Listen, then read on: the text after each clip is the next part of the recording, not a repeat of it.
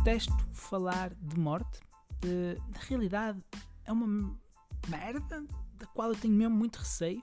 Não sei se é simplesmente detestar ser finito e a possibilidade de, de, não ter tempo suficiente para fazer tudo o que quer. Não sei bem explicar, mas desde que me lembro que eu tenho enorme receio de não ter tempo para tudo, de, do dia para a noite. Ou melhor, né? dia para a noite. Num segundo vou ter com os anjos, espero eu.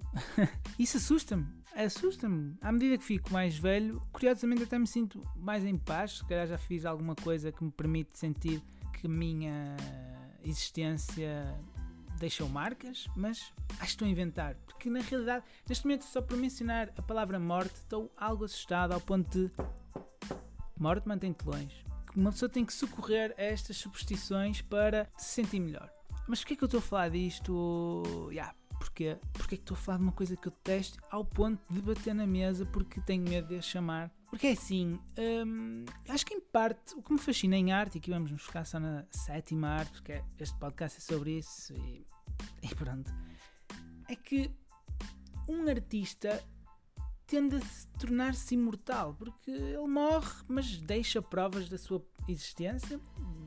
Essas provas permitem-no dar a conhecer, pelo menos, a sua versão artística, não é? E acho que muito o que me fascina em cinema tem muito a ver com isto, com a ideia de que se tu crias um filme, se tu escreves um guião, se tu interpretas uma personagem e filma-na, tu tornas-te imortal. Há uma prova de que tu exististe.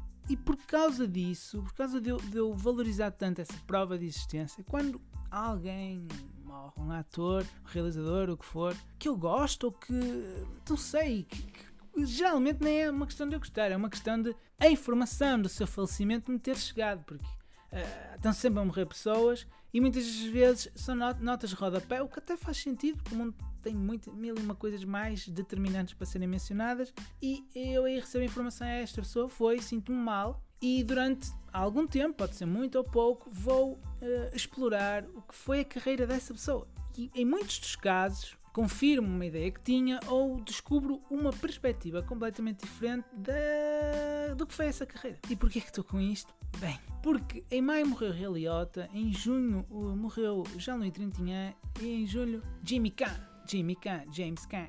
E sempre que recebi informação numa de, de uma dessas partidas, pensei para mim mesmo, se calhar posso fazer um episódio sobre isto. Mas sempre senti, é pá, um episódio, vou falar de quê? Vou falar sobre o quê? Porque quer dizer, eu ainda estou a prestar a minha homenagem a estas pessoas. Eu não. Eu sinto que nós somos muito rápidos a fazer as homenagens a artistas ou o que for no geral. Tipo, uma pessoa morre, tenho que informar que essa pessoa morreu, vou mencionar o filme, o filme mais conhecido e pronto, siga, amanhã morre outro, faça a mesma merda. James Gunn morre, toda a gente menciona o padrinho. Ray Liotta morreu, toda a gente mencionou o Goodfellas. Claro que eu também vou mencionar isso, mas talvez haja algo além desses filmes que são a associação rápida que temos que oferecer ao nosso leitor, ouvinte, o que for. E eu não quero só fazer isso, eu não quero só fazer isso. Se calhar devo lançar um pedido de desculpas. Hum, se calhar, porque uh, na realidade não vou lançar, por isso peço desculpas se, a, se estavam à espera que eu dissesse porque é que tive um mês sem lançar um episódio, porque eu não vou dizer. Não vou dizer, epá, não vou. Uh, férias, pronto, tá. Agora, uma vez que eu privo por criatividade e acho que é fixe, é fixe existir e oferecer alguma coisa para esse lado, e eu uh, anotei três hipóteses de coisas que me poderiam ter acontecido e que seriam a razão da minha falta, do meu desaparecimento. Diria que as três são bastante banais, mas, mas, mas vou dizê-las porque, uh, fracas ou não, eu, tive, eu escrevi-as. Ou seja, perdi 30 segundos uh, a, a, a, titular isto. Um, por isso, vão elas. As três possibilidades da minha ausência. Possibilidade 1. Um, tive um azar de Pinóquio. Não sei se lembram do filme, mas há um momento em que uma baleia engola o Pinóquio. Ele fica lá na baleia até que, creio, que a baleia faz aquilo e sai um jarro de água e o Pinóquio sai com ela. Pronto eu fui de férias para Cancún.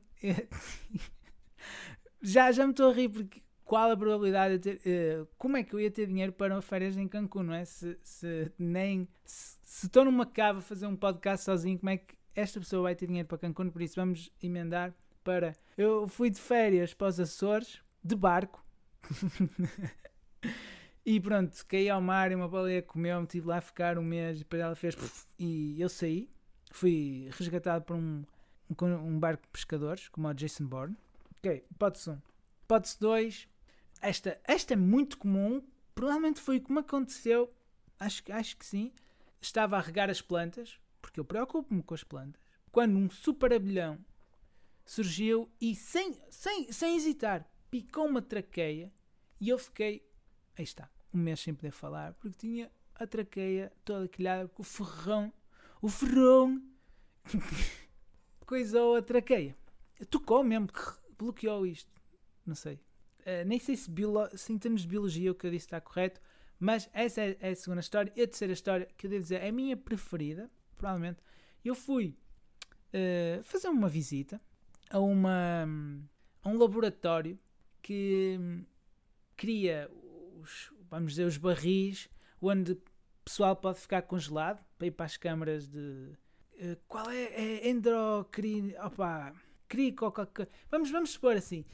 Eu esqueci-me agora do nome adequado para o, para o processo, mas Walt Disney foi, havia o rumor, não sei se é verdade ou não, que este tinha sido congelado. Ou vamos supor que o Capitão América foi congelado, não é?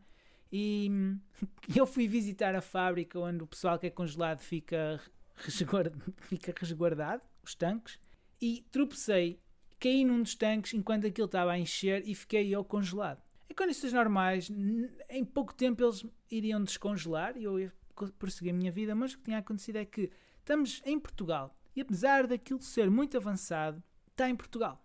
Ou seja, na semana anterior tinha acontecido o mesmo azar a uma outra pessoa e uh, eles usaram lá o, o, a, eles têm tipo uma poção que é o que uma poção muito quente que é o que descongela o gelo e gastaram a única a única dose nessa pessoa.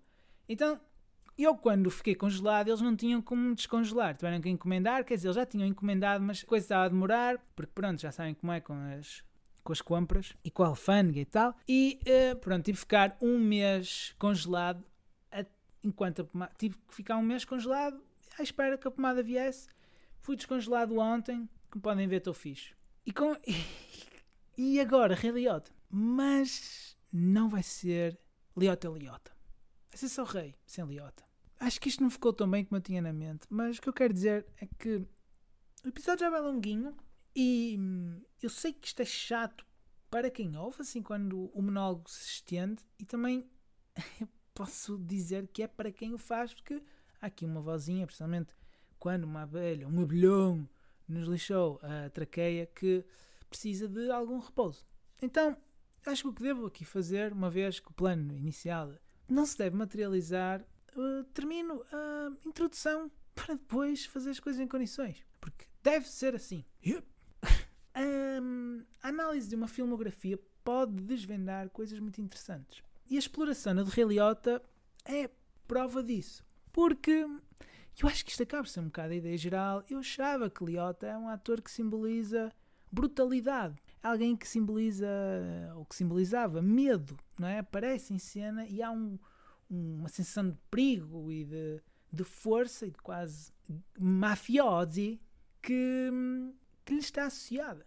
Parte isto é, faz sentido e, e mantém-se, é verdade, e não posso negar que existe essa energia, mas eu vi 13 filmes e um episódio de Serviço de Urgências, ou seja, vamos a 14 filmes, e acho que Liota não simboliza brutalidade. Acho que, muito pelo contrário, simboliza sensibilidade, só que de homens que são bastante masculinos. Ou seja, sensibilidade masculina. Pá, acho mesmo isto. E, e, essa redescoberta de alguém que eu achava sempre estava associado à violência e que, que quase pessoas algo sem escrúpulos hum, foi substituída por uma ideia de alguém que hum, representavam muitas vezes personagens que eram tiradas para universos algo violentos, mas cuja bateria era alimentada por sensações bastante humanas. E descobri isso.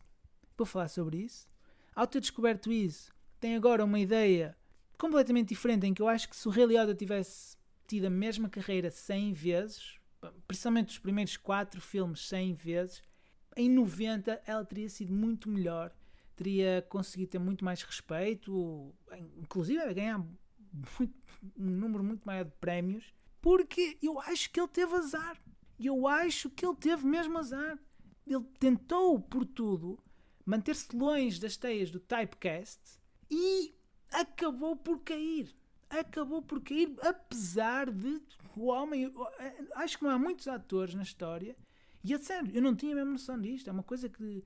que uma teoria que, que criei há um mês e pico, mas acredito mesmo nela, em que este homem tentou mais do que muitos fugir ao que era esperado. É isso que vou tentar explicar. Esta ideia de sensibilidade acima de brutalidade também vou tentar explicar. E bah, é muito fixe descobrir filmes, descobrir uh, momentos e entender melhor a história de uma pessoa e de uma carreira e de um artista simplesmente porque sentei-me e vi, e vi bastante coisa que nunca tinha visto e entendi porque é que as coisas são tomadas, porque é que certas decisões são tomadas e acho que isto é algo fascinante em qualquer artista, independentemente da área, ver os momentos-chave da carreira, as tomadas de decisões e isso é, para conseguirmos ver é preciso ter alguma distância e, e é isso. Cuidado quando forem a visitar fábricas com mangueiras por arrumar. Não queiram ficar um mês congelados. Ok? Continuação, forte abraço, siga diário.